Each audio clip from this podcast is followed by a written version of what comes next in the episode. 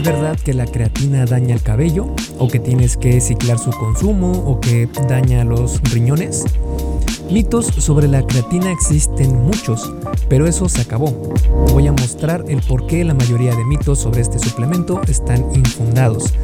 Y es que la creatina tiene tantos beneficios que es imposible no reaccionar a los argumentos negativos contra ella, por lo que creo necesario dejar en claro qué cosa es mito y qué cosa es verdad con el tema de la creatina.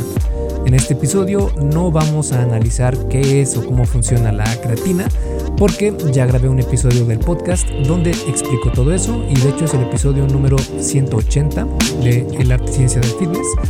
Así que lo que vamos a hablar en este episodio es de forma exclusiva a los mitos alrededor de la creatina y los estudios que muestran si son verdad o no.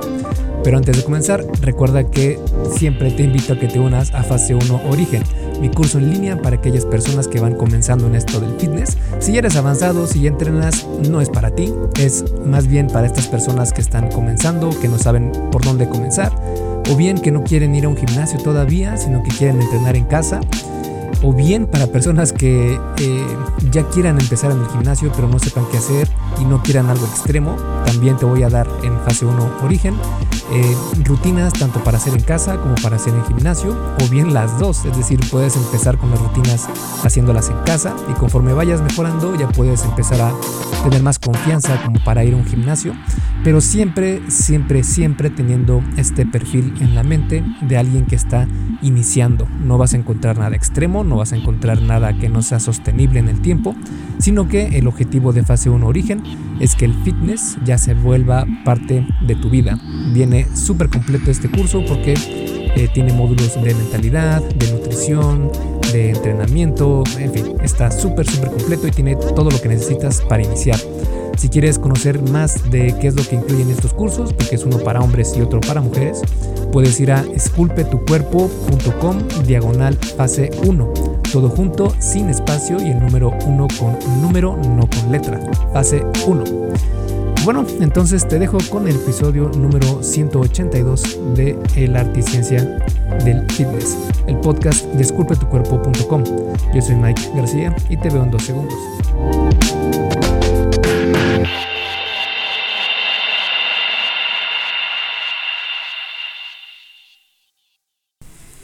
El primer mito es sobre si la creatina engorda.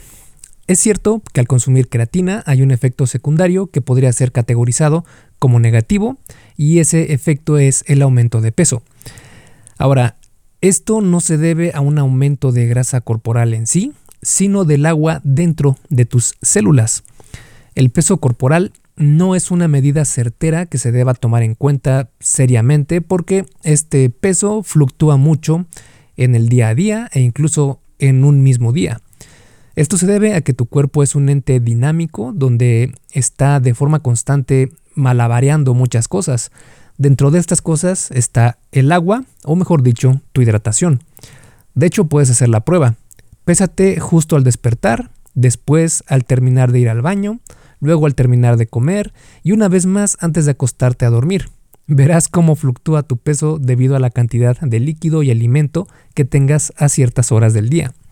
Una mejor métrica en este aspecto es calcular tu porcentaje de grasa corporal, ya que este sí toma en cuenta otros factores más relevantes que solo el peso de tu cuerpo, como por ejemplo la cantidad de grasa que hay verdaderamente en tu organismo. Es decir, el hecho de que subas de peso se puede eh, justificar de alguna manera por diferentes factores, y uno de estos es la hidratación, cuánta agua tienes en tu organismo, que no es grasa. Es, esto tiene que quedar muy, claro, es decir, no es que tengas más grasa corporal y que por eso subiste de peso gracias a la creatina, sino que la creatina provoca que almacenes más agua intracelularmente, lo que va a hacer que esta agua pues tenga un peso y lo que va a hacer que subas de peso. Pero esto no quiere decir de ninguna manera que aumente tu porcentaje de grasa corporal. El segundo mito es sobre la cafeína y si esta interfiere con la creatina. La cafeína ha demostrado ser un gran suplemento para mejorar tu desempeño físico, y la creatina también ha demostrado ser muy efectiva para el mismo objetivo. Si tomamos ambas al mismo tiempo sería una gran idea entonces, ¿verdad? No tan rápido. Algunos estudios han encontrado que la cafeína puede interferir con los efectos ergogénicos de la creatina en el entrenamiento de fuerza, especialmente cuando se toma en, dosis de carga que son de 10 a 20 gramos. Aunque esto tal vez se deba a que combinar dosis altas de creatina y cafeína pueden causar malestar estomacal. Este efecto es algo que se ve recurrentemente en los estudios. En cuanto al ejercicio cardiovascular intenso, la mayoría de estudios encuentra una mejora de combinar la creatina y la cafeína. Es cierto que la cafeína podría afectar los resultados de la creatina, aunque con un efecto leve, pero no es algo que sea significativo. Aún así, lo mejor entonces es separar tu ingesta de cafeína y creatina para evitar cualquier malestar estomacal o interferencia con los resultados. Algo que funciona muy bien es tomar cafeína por la mañana como pre-workout y porque te ayuda a despertarte. Y creatina por la tarde-noche, porque se ha encontrado que eh, consumir creatina después de entrenar suele tener una ligera ventaja que hacerlo eh, antes de entrenar. El siguiente mito es sobre si la creatina podría causar hinchazón del estómago. Hoy en día ya no. Antes sí era un problema porque el procesamiento de la creatina monohidratada, que es la más estudiada y la que más se recomienda, no era tan eficiente y al consumirla se podría experimentar algo de hinchazón abdominal. Pero ahora los procesos de su producción han mejorado muchísimo y este problema ya ha desaparecido. Siguiente mito, la creatina deshidrata. Como vimos antes, la creatina incrementa el agua intracelular y total del cuerpo humano lo que provoca que incrementes tu hidratación de forma directa. Incluso se ha encontrado que la creatina ayuda a mejorar la hidratación en situaciones donde te ejercitas en condiciones calurosas. Es decir, en pocas palabras, no, la creatina no causa deshidratación, de hecho, te ayuda a estar hidratado. Siguiente mito, ¿la creatina es un esteroide? Para nada. La creatina es solo una unión de tres aminoácidos y no se le compara en lo más mínimo a un esteroide. Por los mecanismos que el cuerpo utiliza al consumir la creatina, esta es más parecida a una vitamina o a un mineral que a un esteroide. Y recuerda que los esteroides son sumamente dañinos para tu organismo y no hay forma segura de utilizarlos. Si quieres conocer más sobre este tema y evitar que caigas en algún problema de salud por consumir estas eh, estos químicos eh, exógenos, puedes ir a esculpetucuerpo.com diagonal esteroides y ahí tengo un artículo muy completo sobre todas las desventajas y problemas y amenazas a la salud que pueden ocasionar el consumo de estos químicos. Otro mito es sobre si la creatina aumenta la testosterona. En este aspecto existen tres estudios que muestran que la creatina podría aumentar la testosterona de forma indirecta. Los resultados mostraron incrementos pequeños, pero siempre dentro de los rangos normales en la testosterona de los participantes. Pero muchos otros estudios, que son la gran mayoría, no han encontrado este efecto. Esto nos indica que no es probable que la creatina aumente la testosterona, pero de hacerlo su efecto sería insignificante. El siguiente mito es uno bastante popular sobre la creatina y es si causa calvicie o no. Solo hay un estudio de 2009 donde se encontró una relación entre la pérdida de cabello, que es la alopecia, y el consumo de creatina. Fue a partir de este estudio anterior que muchos comenzaron a darle una mala reputación a la creatina diciendo que causaba calvicie. En el estudio, los participantes, que todos eran jugadores de rugby, consumieron creatina y aumentaron sus niveles de dihidrotestosterona o DHT, la cual ha sido relacionada con la pérdida de cabello.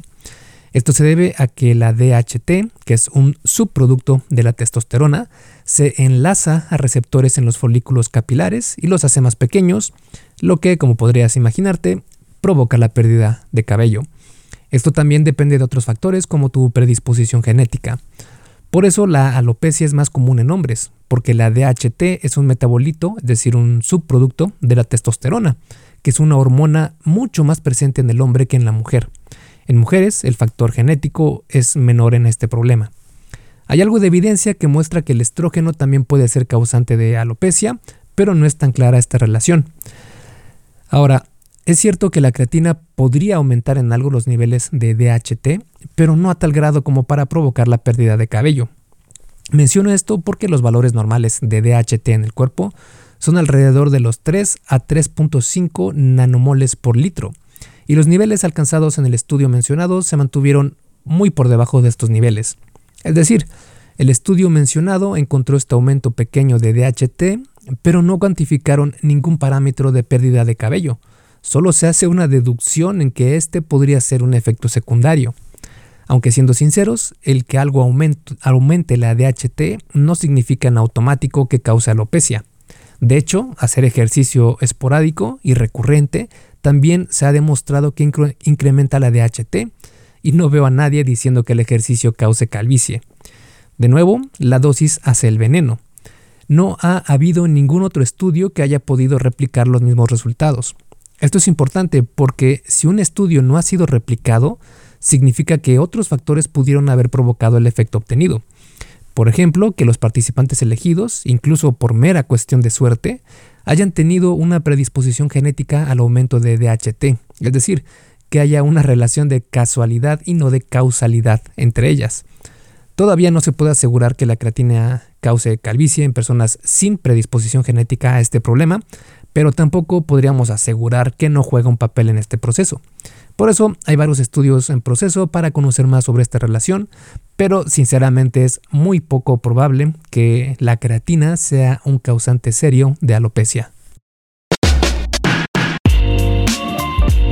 Hey, rápidamente, antes de seguir con el episodio, ¿me harías un favor? Si te está gustando lo que estás escuchando en este podcast, puedes compartirlo en tus redes sociales.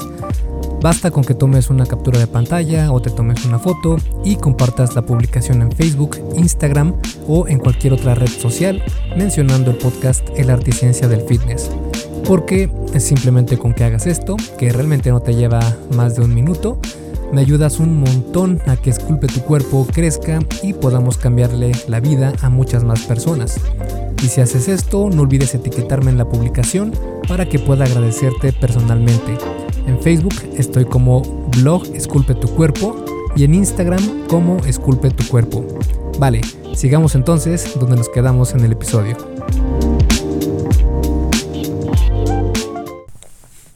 El siguiente mito es sobre las mujeres y si deberían tomar creatina o no.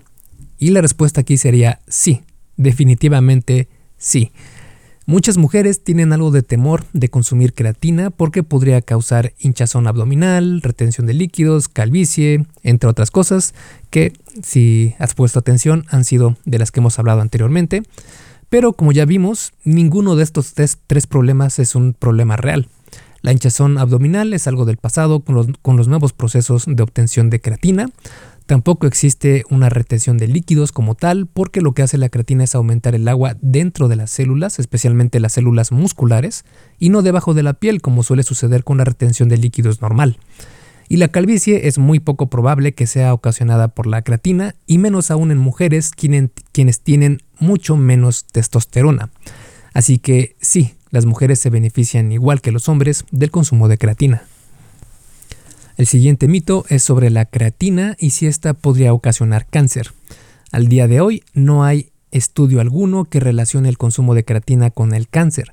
De hecho, en al menos un estudio se ha encontrado que la creatina podría proteger al ADN del daño oxidativo, lo que en teoría ayudaría incluso a combatir el cáncer.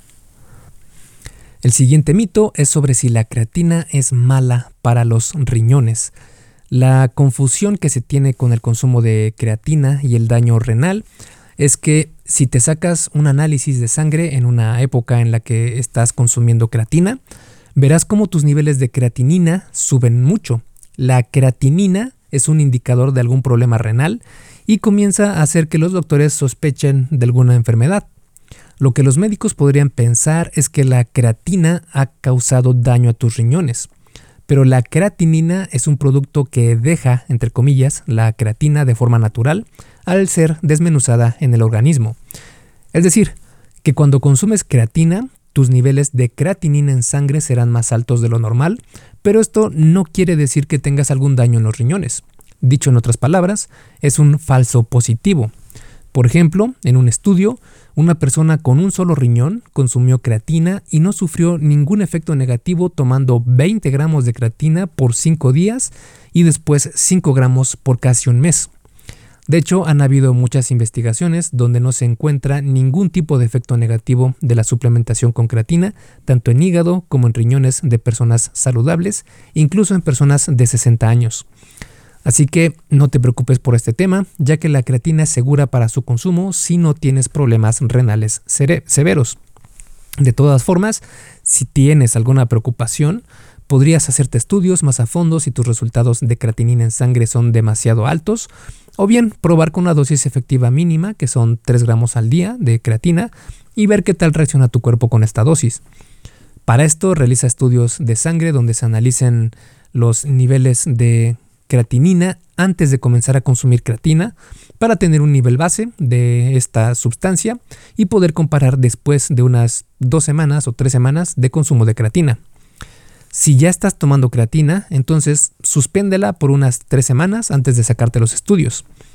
Si tienes daño severo en riñones o estás tomando diuréticos, entonces sí te recomendaría que te abstengas por completo de consumir creatina.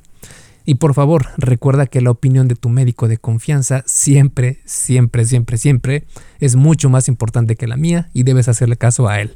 ¿vale? Así que esto es únicamente información, recuerda que no es una recomendación de que tomes algo, yo entiendo que cada persona es un mundo y cada persona tiene circunstancias muy diferentes que cualquier otra persona y por eso es muy importante que platiques con tu médico de confianza sobre estos temas. Siguiente mito, ¿necesitas una fase de carga? La fase de carga se refiere a que consumas creatina en dosis altas al día, que van de 20 a 25 gramos al día, dividido en 4 o 5 dosis al día, es decir, esos 20-25 dividirlo en 5 tomas de eh, un gramaje menor, por ejemplo, si son 5 puedes dividirla, eh, perdón, si son 5 dosis puedes dividir 5 eh, dosis de 5 gramos para que al final del día hayas consumido los 25 gramos. Esto por 4 a 7 días consecutivos. Después de esta fase de carga, podrías continuar solo con una fase de mantenimiento de 5 gramos al día de creatina. El argumento es que haciendo esta primera fase de carga podrías asegurarte de maximizar el almacenamiento de creatina en tu cuerpo. Esta forma de consumir creatina es efectiva, pero no es necesaria. Por ejemplo, un estudio realizado en el Reino Unido encontró que dosis diarias de 3 gramos de creatina pueden saturar al máximo el almacenamiento de creatina en 3 a 4 semanas. Dicho esto, existen dos ventajas de hacer una fase de carga de creatina. La primera es que te aseguras que cuanto antes sentirás la mejora en el desempeño físico. Y la segunda es que si estás en un déficit calórico para perder peso, la báscula mostrará un resultado más objetivo porque la creatina al retener agua en músculos puede afectar la medición del peso, mostrándote que no estás perdiendo grasa corporal cuando sí lo estás haciendo. Con la fase de carga estarás topado de creatina más rápido y no afectará demasiado en la medición del peso corporal. Fuera de estos dos beneficios, no es necesaria una fase de carga. Además, consumir demasiada creatina puede ocasionar problemas estomacales. Así que si tu estómago no es feliz consumiendo entre 20 a 25 gramos de creatina al día, mejor evita la fase de carga. El siguiente mito es sobre si tienes que ciclar la creatina. Es sabido que cuando se consumen ciertos compuestos con mucha frecuencia, el cuerpo deja de producirlos de manera natural, como los esteroides, por ejemplo, que de tomarse demasiado pueden dañar de manera permanente la producción natural de testosterona en tu cuerpo. Por eso se recomienda que cuando se toma algún suplemento de forma frecuente, se tengan descansos en el consumo para evitar que el organismo deje de producir estos compuestos de forma natural. Es decir, ciclar el consumo de creatina. Los estudios sobre este tema han demostrado que sí, Tomar creatina de forma frecuente puede provocar que disminuyas la producción natural de esta en el corto plazo, pero con la creatina se puede hacer una excepción por dos razones. La primera es que no necesitas más de 5 gramos al día, que es una dosis baja. Y la segunda es que cuando dejes de consumirla, tu cuerpo regresa a producirla de forma normal. Esto significa que no hay de qué preocuparse debido a que 5 eh, gramos al día obtenidos por el suplemento es más que suficiente para sentir los beneficios y no es una dosis grande. Y la otra razón significa que cuando dejes de consumir creatina, tu cuerpo regresa a producirla normalmente y esto se ha comprobado con estudios. El siguiente mito es sobre si no deberías consumir creatina si tu objetivo es perder peso. Esto es un super mito De hecho, la creatina es uno de los suplementos más convenientes cuando se está en, en un eh, objetivo de pérdida de peso con un déficit calórico para disminuir el porcentaje de grasa corporal. Esto debido a que te ayuda a mantener la intensidad en tus entrenamientos. Cuando estás en una etapa de pérdida de peso, es normal que pierdas algo de músculo porque tu cuerpo no tiene la misma energía ni nutrientes provenientes de los alimentos comparado cuando estás en una etapa de mantenimiento de volumen, donde el alimento y la energía y nutrientes es abundante. Cuando mantienes la intensidad en el entrenamiento, cuando estás en déficit calórico, hay menor probabilidad de que pierdas músculo en una fase de definición porque estás mandando la señal a tu cuerpo de que sí necesitas este músculo. Y tu organismo, al ser un ente completamente adaptable, eh, si está recibiendo una señal de que necesitas ese músculo, va a hacer todo lo posible por mantenerlo. Y es por esto que la creatina, al mantener este nivel alto de intensidad en tus entrenamientos, puede mandar mucho mejor estas señales. Y el último mito que vamos a analizar es sobre si la creatina ayuda a perder grasa corporal. Y en este aspecto la respuesta es muy, muy, muy, muy, muy, muy poco. Así es, los mayores beneficios de la creatina están en su capacidad para ayudarte a generar fuerza, poder e hipertrofia muscular, pero no van a ayudarte a perder peso o grasa corporal. Así lo ha demostrado un metaanálisis, que es un estudio de estudios y de considerado de mayor jerarquía en la evidencia científica, donde se encontró que eh, obtuvo resultados mínimos, es decir, insignificantes, en cuanto a que la creatina podría ayudar a la pérdida de grasa corporal, es decir, no sirve para este objetivo y no vale la pena consumirla para eso. Y como conclusión y a manera de resumen, la creatina es un gran suplemento que debería ser conocido por todos sus beneficios a la salud y desempeño físico, más que por sus posibles efectos adversos. En este episodio analizamos cada uno de estos efectos adversos, entre comillas, de la creatina y encontramos que en la gran mayoría de ellos la creatina es inocente de lo que se le culpa. Por ejemplo, encontramos sobre la creatina que no engorda, que la cafeína podría interferir con la creatina, pero no es tan probable. Aún así sería bueno tomarlos por separado. Tampoco causa hinchazón del estómago, no deshidrata, incluso te llega a hidratar. Tampoco es un esteroide ni aumenta la testosterona. Es muy poco probable que cause calvicie. Las mujeres se benefician de su consumo igual que los hombres no causa cáncer ni enfermedad en riñones, no necesitas hacer una fase de carga de creatina ni ciclar su consumo y puedes consumirla si estás en un déficit calórico para perder grasa corporal, aunque no te va a ayudar a perder más peso. Después de esta desmitificación de la creatina y al ver todos sus beneficios, ¿seguirás sin consumirla? Yo creo que no. Esculpe tu vida, comienza con tu cuerpo. hasta aquí el episodio del podcast de hoy. ¿Te gustó? Si es así, déjame una calificación y tu opinión en Apple Podcast o en la plataforma que me escuches. Es muy sencillo y no te lleva mucho tiempo. Con esto me ayudas a que el podcast suba en el posicionamiento y así podamos llegar a más personas. Si tienes alguna duda o sugerencia, puedes mandarme un email a contacto arroba esculpetucuerpo.com. Veo absolutamente todo lo que me llega al mail y respondo personalmente a todos. Puedo tardarme un poco por la cantidad de mensajes que recibo al día, pero ten por seguro que sí te responderé. Gracias por escuchar el podcast de la Articiencia del Fitness y espero haberte ayudado a aclarar algunas de tus dudas. Y antes de irnos, si te gustó el episodio, entonces probablemente también te guste el curso por email que tengo donde aprenderás durante 7 días sobre fitness basado en ciencia. Puedes suscribirte totalmente gratis en esculpetucuerpo.com diagonal curso gratis. Todo junto y sin espacio. Curso gratis. Me despido y nos vemos en el siguiente podcast.